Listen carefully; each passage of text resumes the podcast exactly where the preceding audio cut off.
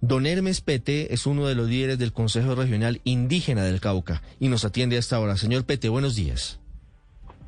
Buenos días a los oyentes. ¿Usted dónde se encuentra, señor Pete? En la ciudad de Cali.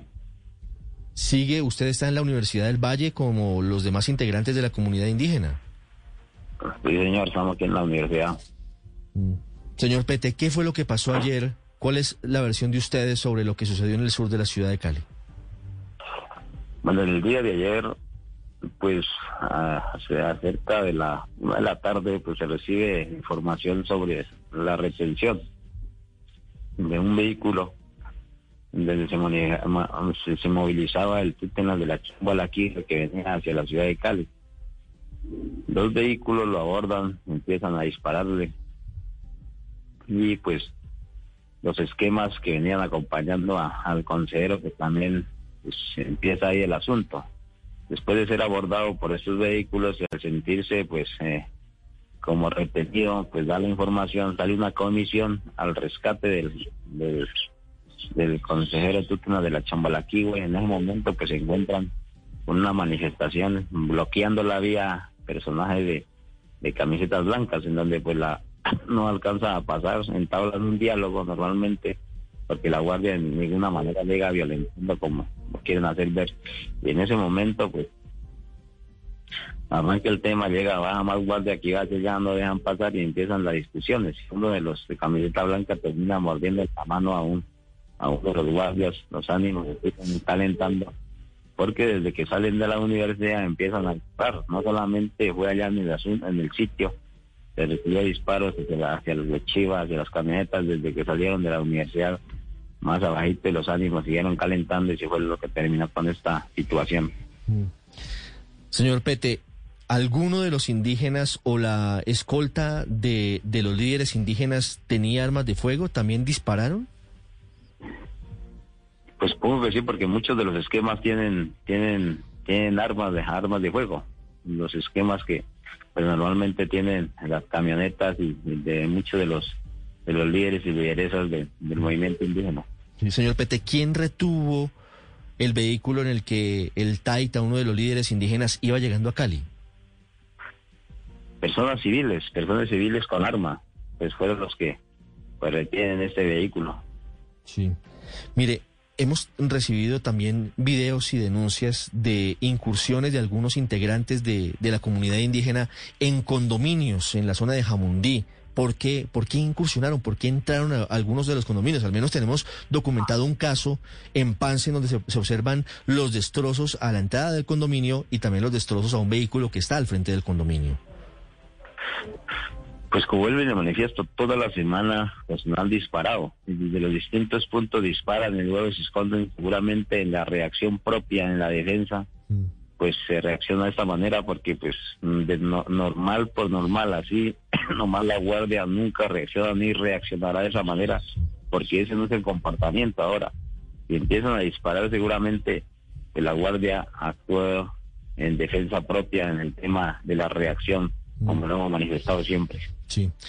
Señor Pete en uno de los videos se muestra que una persona con camiseta blanca dispara no se sabe hacia dónde porque la cámara no permite ese ángulo de visión, dispara y muy cerca está un integrante de la policía.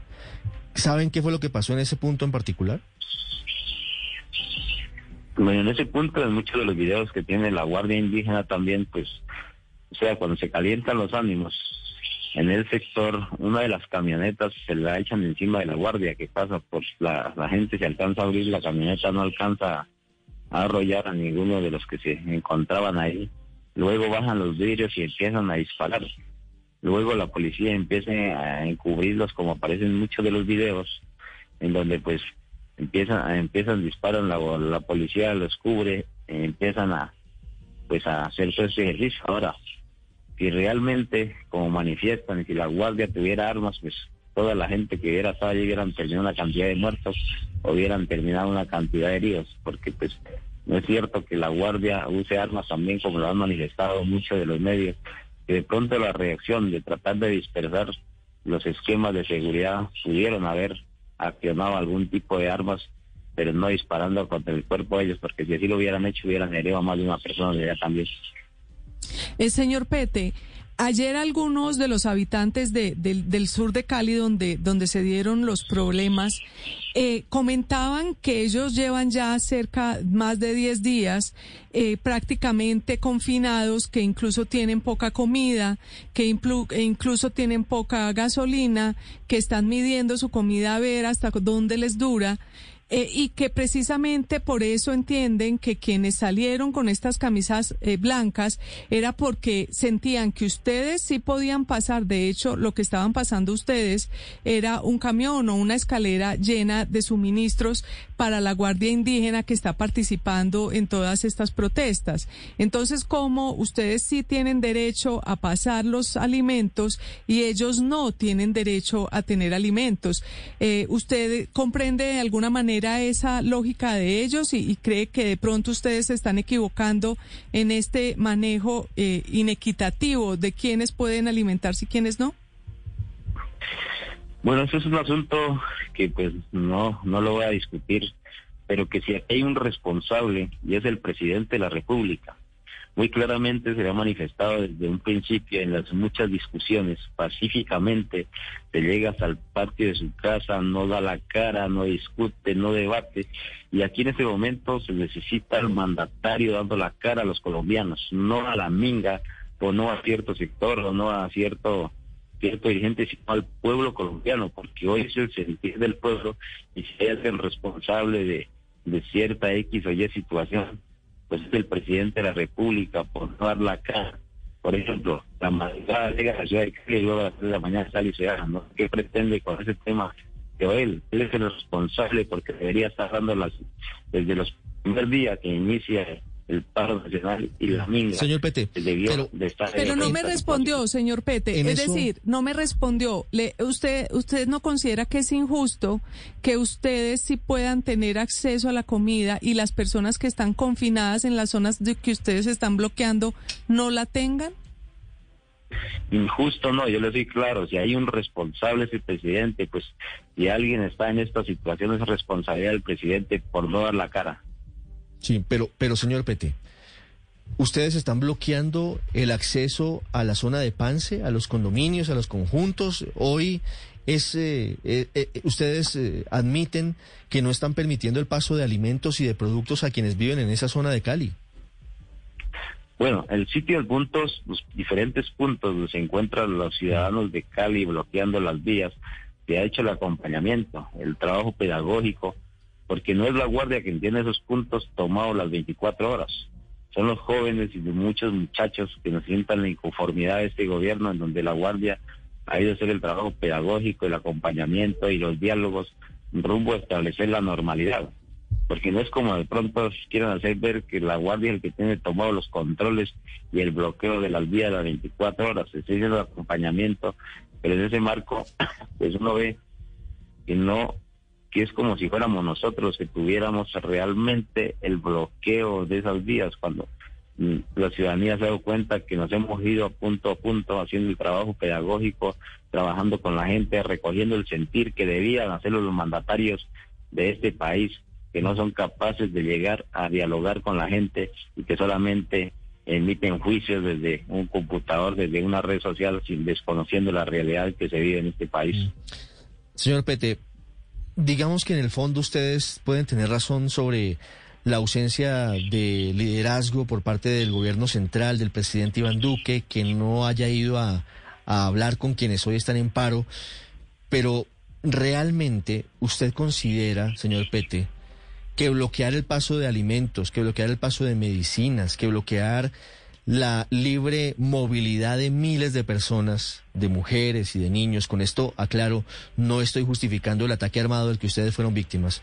Pero ¿le parece a usted que, que es consecuente con lo que están pidiendo? ¿Usted le parece que bloquear a los demás ciudadanos es una presión para el gobierno o no cree que están afectando, por el contrario, a miles de personas que quizás los apoyarían ustedes en circunstancias diferentes? Pues como lo vuelvo de manifiesto, son circunstancias que se han venido presentando y este gobierno no se sienta con la comunidad a dialogar por las buenas, marchando tranquilamente y Colombia fue testiga de ese escenario. en donde no.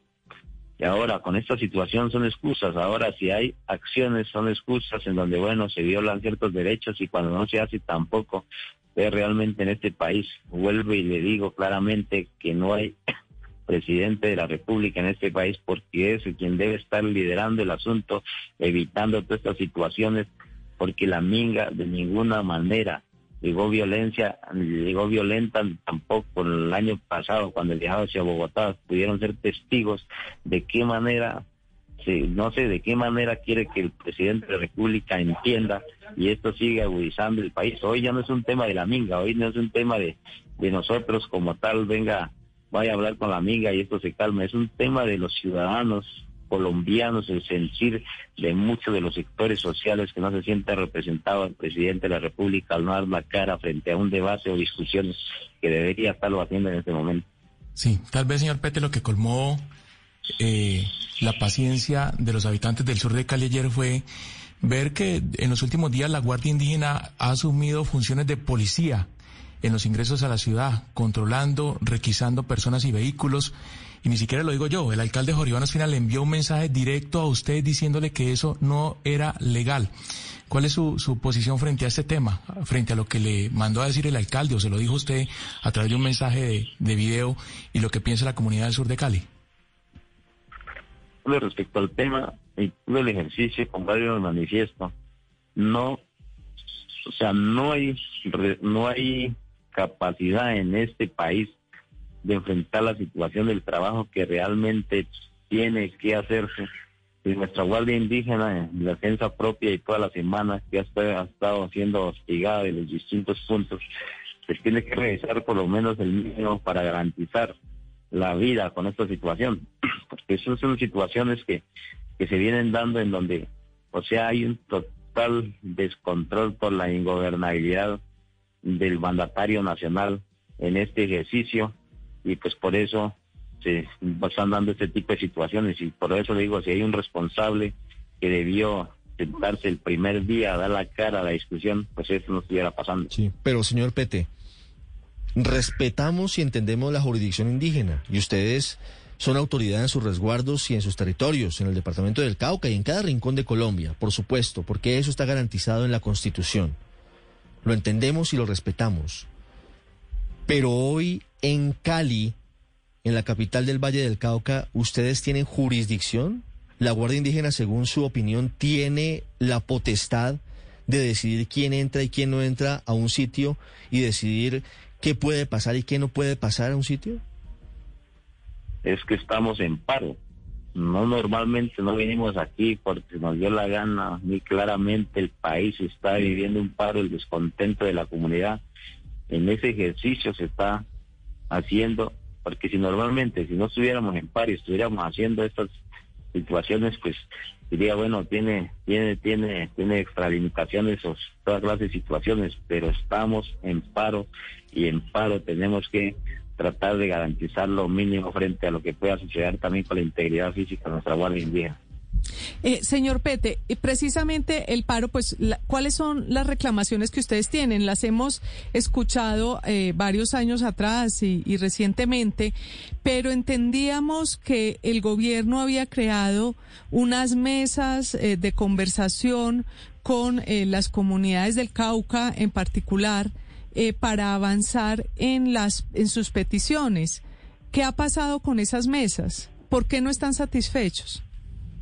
Bueno, eh, al transcurso de muchos de los gobiernos han sido más de 1.200 acuerdos firmados, incumplidos, y frente a este gobierno que se ha venido estableciendo una ruta que nos tocó crear un decreto como es el, como es el decreto 1811 a partir del 982 del año 99, que se ha venido discutiendo la emergencia social, cultural eh, de los pueblos indígenas del Cauca, y en esos incumplimientos pues no, no hay avance ahora.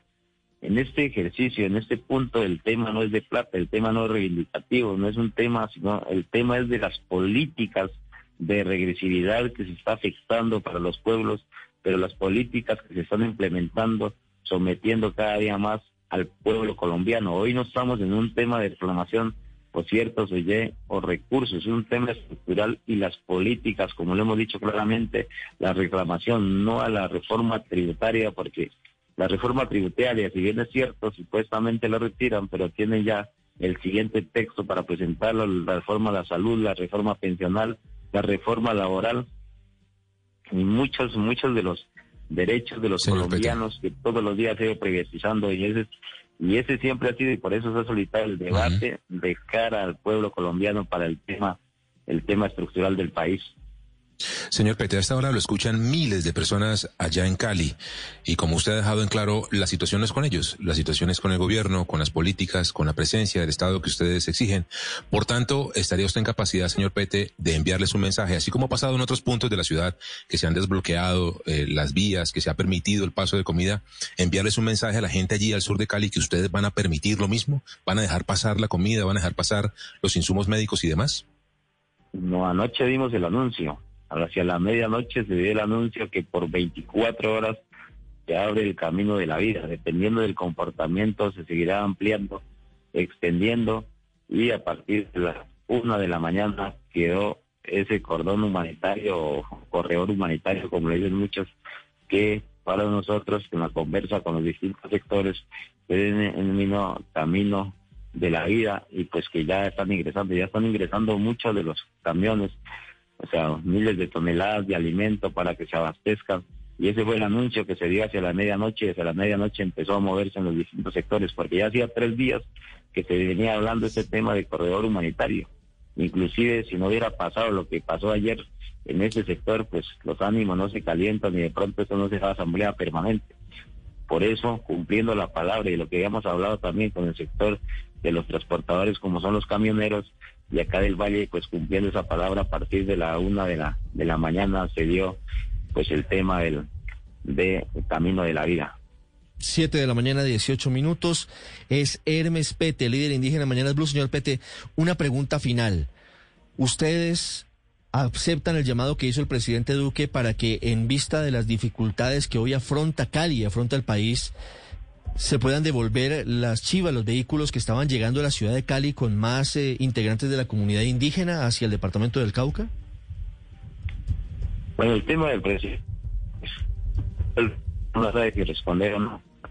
Ni la autoridad moral para decirle, valga, mire, vaya cuando no tienen ni la capacidad de generar debate, simplemente no tiene argumentos suficientes para darle la cara al pueblo colombiano. Entonces, eso seguiremos evaluando. Nosotros tenemos una ruta de trabajo que se viene construyendo con los distintos sectores y aquí exactamente hablando sobre todo ese tema del avance del tema del país también los que necesita seguir hablando hablando sobre con los mandatarios locales y regionales.